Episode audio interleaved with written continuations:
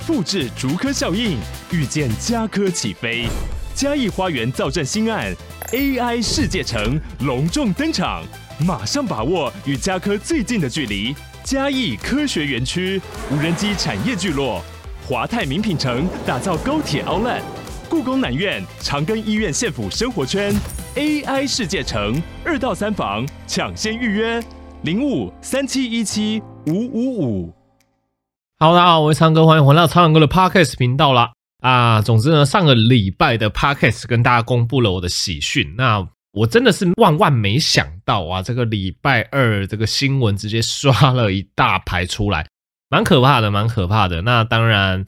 呃，有有心理准备啦。我原本是想说，新闻媒体应该不会那么在意，就是哥本人结婚这件事情，因为我个人并不觉得我是类似可能大家会很。在意的什么媒体艺人之类的哦，但是呃，总之事情缘由应该是呃，我的我目前所在的诊所就抛出结婚的照片哦，那我觉得这也没有什么问题。那可能有新闻媒体看到第一个人就发了，那大家也知道说这个媒体非常需要题材哦，所以一间新闻台他可能发了平面新闻之后呢，就会吸引各个新闻媒体哦去狂发，然后发了有些人有做功课，他可能就从我的 IG。找到我分享的线动，然后从我分享的线动呢，去找到呃婚礼当天摄影的摄影师，然后就从那个摄影师的 IG 哦找到这公开的照片，然后就发出来，新闻就越发越多，发到应该是全世界的人都知道了。我个人认为啦，因为就是非常多人传相关的新闻讯息给我，虽然说我有一点心理准备，但我还真的不知道它发生的如此的快，然后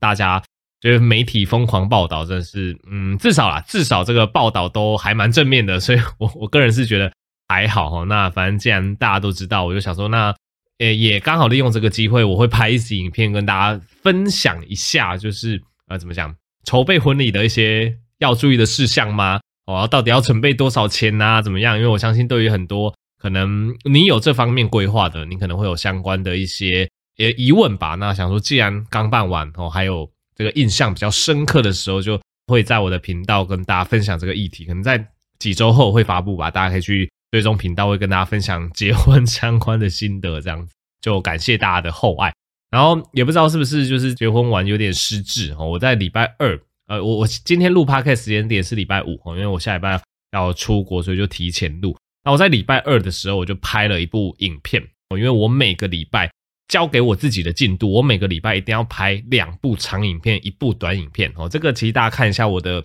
呃 YouTube 频道的更新频率就知道了，就是。每个礼拜一五是长影片，三六是短影片。那三六是短影片的礼拜六，通常我是拿以前的影片的精华来剪，所以等于是说我每个礼拜我要原生出两个长影片跟一个短影片哦，所以这就是我每个礼拜要拍摄的内容。我算是这样子操作已经呃一年多了，因为我发片的频率其实有越来越高。以前的发片频率大概一周就是一支影片吧，在刚开始做 YouTube，然后后来发现。越来越竞争，那我也有越来越多内容想做，所以就慢慢调整成现在的两长两短哦。那总之，这是我每个礼拜的进度，也讲出来跟大家分享一下。如果你有在做相关的自媒体哦，这是我自己为自己定的进度，所以我礼拜二没有看诊，所以我就想说，哦，来拍一部影片好了。然后这部影片我就想说，诶，这个主题自己还蛮熟悉的嘛，哦，所以我就拿这个我已经准备好的主题出来讲。那讲到一半，我现在讲的话有一种熟悉感，好像我前不久。才讲过一样，就是我两周之前我拍完这个主题，但是我竟然竟然忘记我已经拍完这个主题了。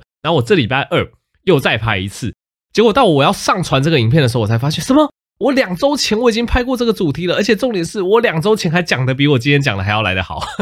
我不知道是不是因为结婚太累所导致的失智状况，这样第一次发生这种，就是我我把两周前拍过的主题我完全忘了，我两周后又拿出来拍一次。看起来最近真的是身心俱疲 啊！总之就一些有趣的事情跟大家分享。最近拍的主题都蛮有趣的，然后大家可以持续去这个追踪未来频道的更新，这样子。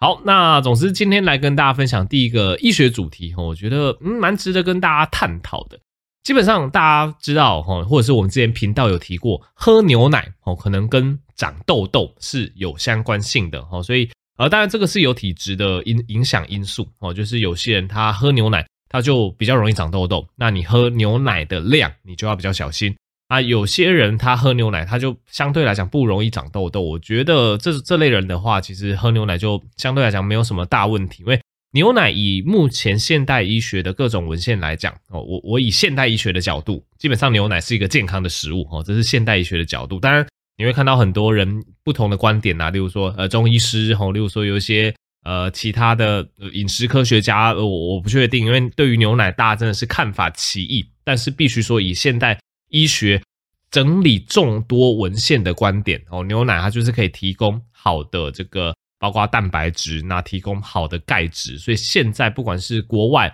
国内的国民健康署，我们建议的营养指南都是早晚可以各喝一份奶品哦，一份是大概两百四十 CC 左右哦。那以台湾人来讲，遇到的困难是蛮多人会有乳糖不耐的哦，所以乳糖不耐，有些喝牛奶就容易胀气、容易拉肚子哦。那有几个方法可以去做执行哦。如果说你是轻微乳糖不耐，我是建议你就是慢慢的增加摄取牛奶的量哦，因为你肠道里面的乳糖酶是可以被训练的哦。你可能现在喝一百 CC，你就开始乳糖不耐哦，但是当你开始一百 CC，哎，每天喝，然后慢慢加量，一百一、一百二、一百三，你喝一段时间之后，你会发现，哎，你的乳糖酶的量好像变多了，好像变成要喝到两百多 CC，你才会开始乳糖不耐哦。所以乳糖不耐这件事情，它不是说就是永久都是这样子，你其实是可以。慢慢的去增加牛奶的摄取，去呃缓解这个乳糖不耐的状况。所以呃，像我们自己家族也有这个乳糖不耐的这个病史哦，比如说我我就是我的家人啊，他们他们好像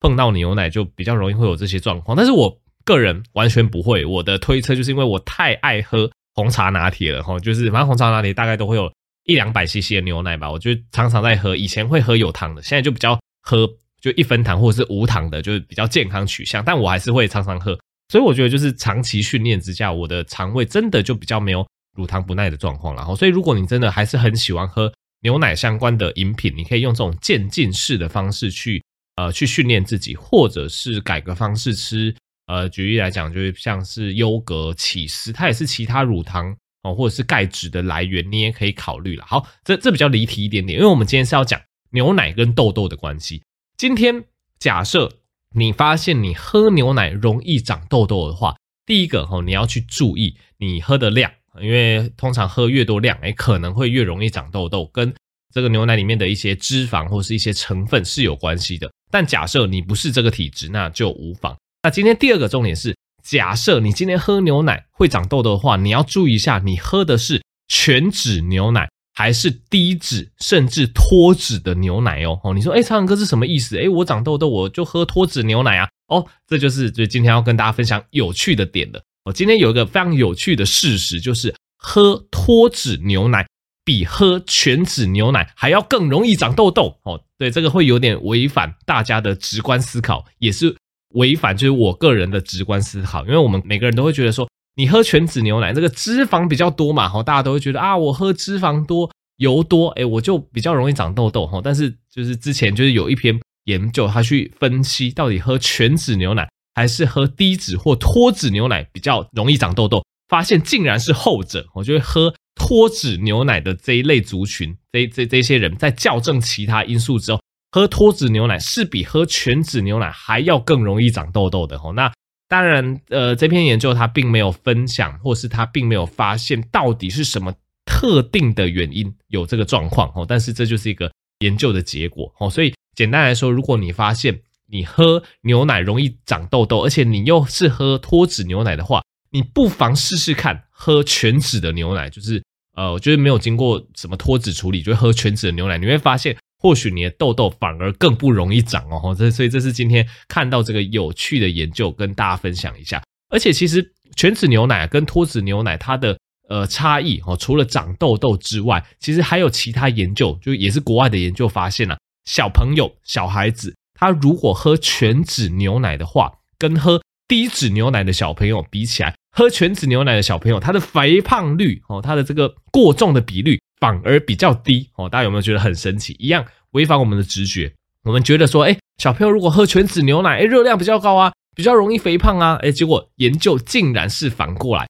喝全脂牛奶的小朋友肥胖的发生率反而是比较低的。那当然推论是觉得说，因为全脂牛奶我们讲了，它是原型食物嘛，因为全脂牛奶基本上就是你从牛的这个呃这、这个奶头把它挤出来之后，经过当然一些杀菌初步的加工还是要做。但它是最为原型的食物，所以大家都知道说原型食物全脂牛奶它的饱足感够哦，因为它的脂肪比较多嘛。那大家又知道脂肪对于我们身体来讲是非常重要的一个饱足感的来源，所以目前是推论说，或许小朋友喝全脂牛奶，虽然说全脂牛奶一份它的热量是比脱脂牛奶或低脂牛奶还要高一些些的，但相反的，它的饱足感是可以延长比较久的哦。所以小朋友可能喝了这一份，诶，他其实觉得饱，这个饱足感可以持续比较久的时间，他中间就不会想要吃其他的零食或喝其他的含糖饮料哦。这样大家大概懂我的意思。那反过来讲，你喝。这个脱脂牛奶或低脂牛奶的那一组小朋友，他可能喝的当下，他的那一份因为去除掉脂肪，他那一份的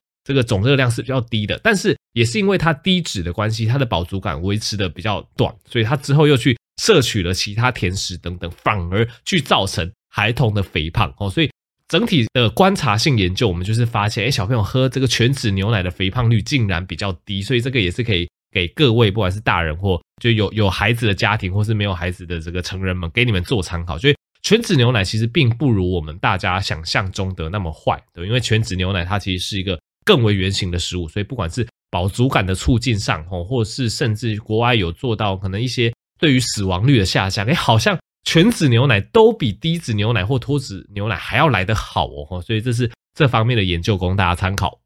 好的，那今天呃第二个主题来跟大家分享一下吃饭的顺序哦，吃菜肉饭的顺序。呃，这个我之后也会在我的主频道发布一部实测的影片哦，那一部影片也相当精彩，大家可以呃期待一下哈。那总之我 Podcast 用比较呃简短精要的方式跟大家分享。呃，基本上我们吃一份餐点的时候哦，通常是有主食类，可能是饭或者是面，那通常有配菜类。哦，有就是真正的蔬菜哦，然后有这个肉类哦。那当然，呃，我们常常在讲啊，如果说你要达到控糖减重，哦，通常控糖减重我们都一起讲啊，因为控糖就是不要让你的血糖升得太快，去减少胰岛素阻抗的发生。那你在吃的比较好的状况下，你的体重也会比较容易会下降哦，就会达到热量赤字。所以，如果你要控糖减重的饮食顺序哦，通常哦，大家可以记一下这个顺序。我们常会讲水肉菜饭果，或者是水菜肉饭果哦，这两个流派都有。我不会觉得说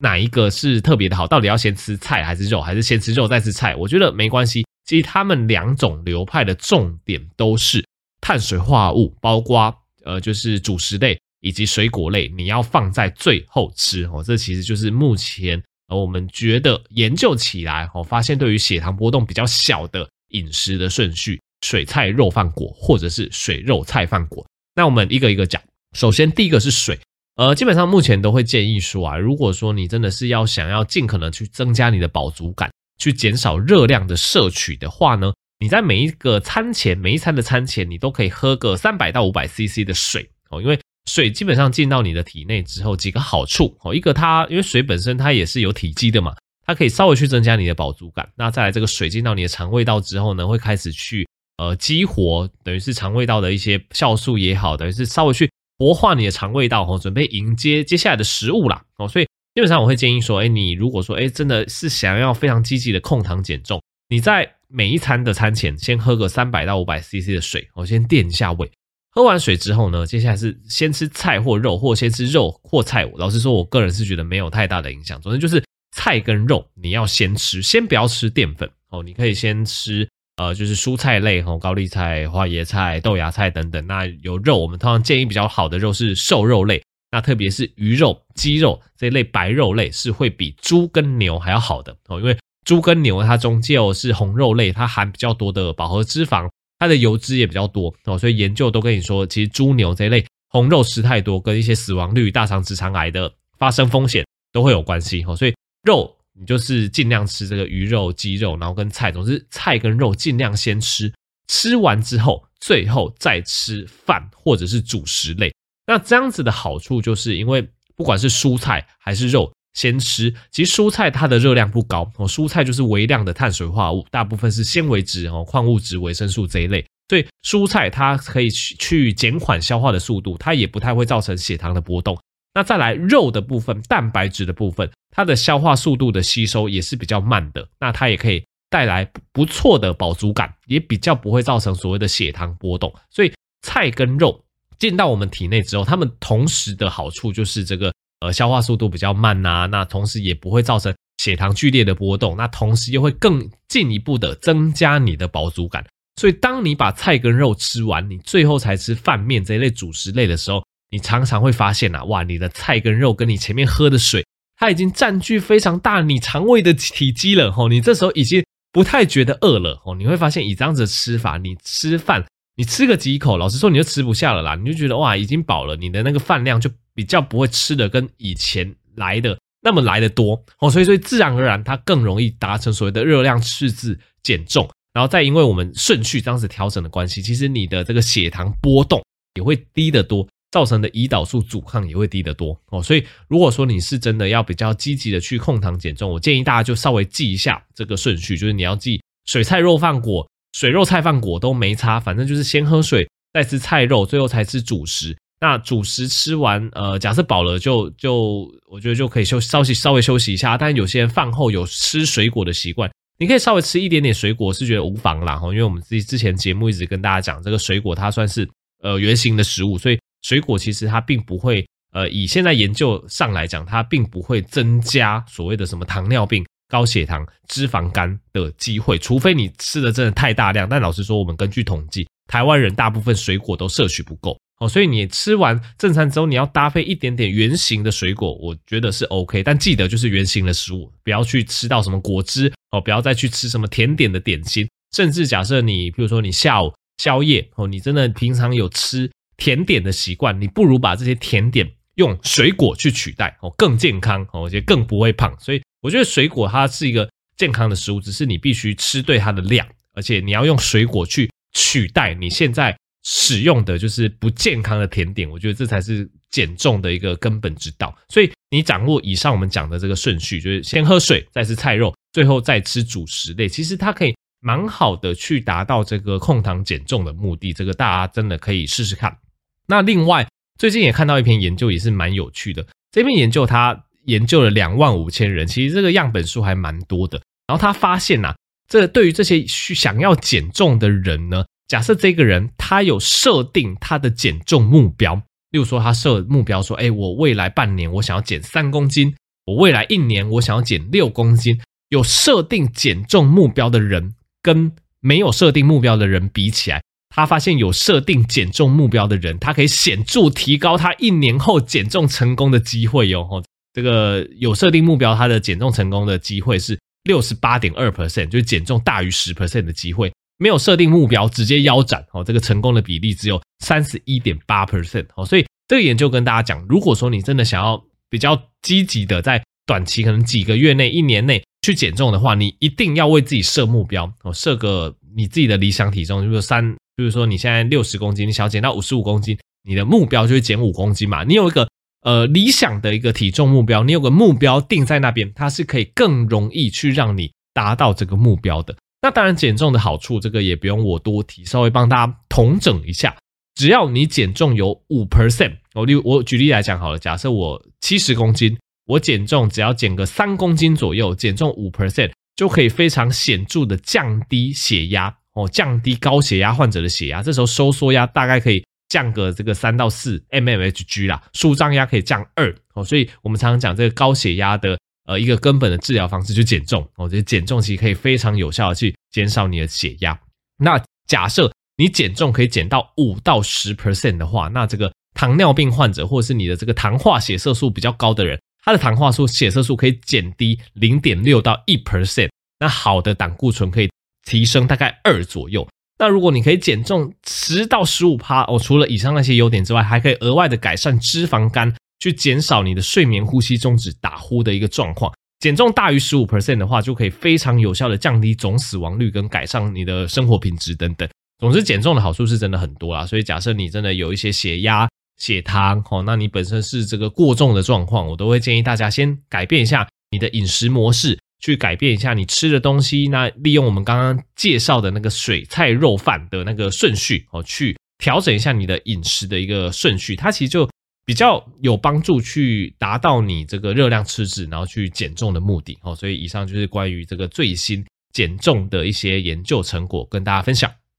好的，那今天最后一个主题来跟大家分享一下僵直性脊椎炎呐，哈，因为僵直性脊椎炎它算是自体免疫疾病的一种，那大部分自体免疫疾病都是女性居多，那僵直性脊椎炎，呃，它比较相反过来还是男生比较多，所以有一些蛮有名的艺人哦，都是这个僵直性脊椎炎的例子。那僵直性脊椎炎它是一种发炎性的关节炎，所以患者他常常早上起床哦会有这种晨间僵硬。我们讲这个晨僵的问题啦，哦，所以如果说，哎，你觉得已经一一长段时间，哦，每次早上起来这个背部都会僵硬哦，好几十分钟哦，甚至因此爬不起来会痛哦，我觉得这种状况你可能都要找这个风湿免疫科的一些医师哦，稍微去确认一下是不是有相关的一些问题。那我这边引用中山附一副院长及过敏免疫风湿科魏正宗医师的说法，基本上。僵直性脊椎炎，它不只会只有这个脊椎的相关症状，就我们刚才讲那个晨间僵硬，它其实不只有这些症状，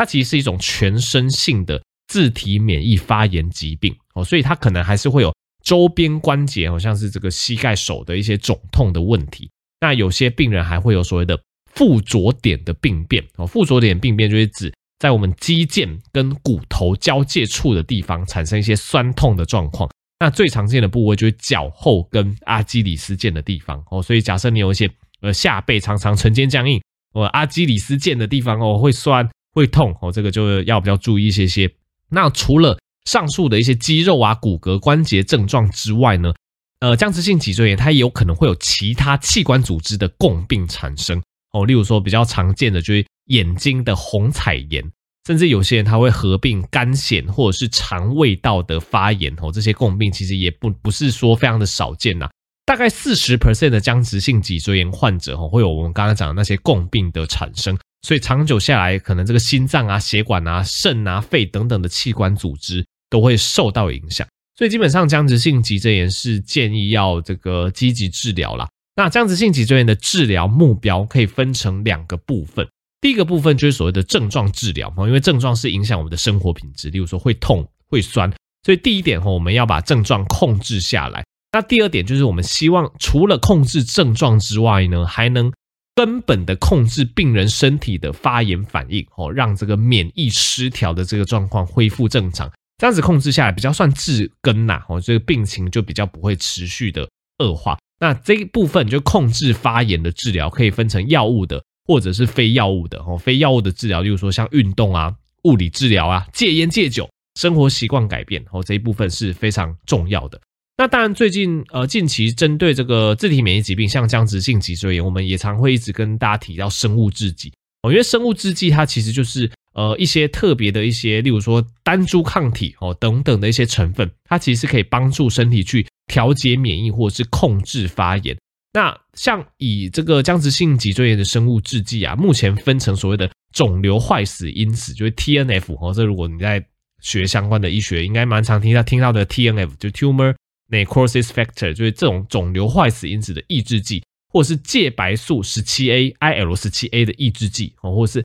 IL 十七受体抑制剂等等哦，这类就是都是这所谓的生物制剂的一个基转。那其实生物制剂它可以。比较全面性的去控制发炎、免疫失调哦，对这种全身性的发炎反应，其实这个改善程度都是不错的哦。不管是骨关节的发炎、虹彩炎，或是肝癣等等，哎，其实都会有进步。对于一些就是僵直性脊椎炎的一些共病，哎，其实也会有帮助哦。大概有八十 percent 的病人是可以得到就是有效率的治疗，那五十 percent 的病人是非常就有效的这个这个反应这样子。那总之就是短短的时间跟大家分享一下僵直性脊椎炎的相关的一些症状跟治疗。那其实也呼吁大家，其实不管是僵直性脊椎炎或者是相关的一些自体免疫的关节炎，其实患者都应该要就是尽量戒烟呐，因为抽烟是真的会去让你身体免疫变得混乱，所以建议这个戒烟。那你要运动，那要健康的饮食哦，依照我们之前讲的一些饮食的原则哦，那要维持良好的作息，定期的追踪病情，其实。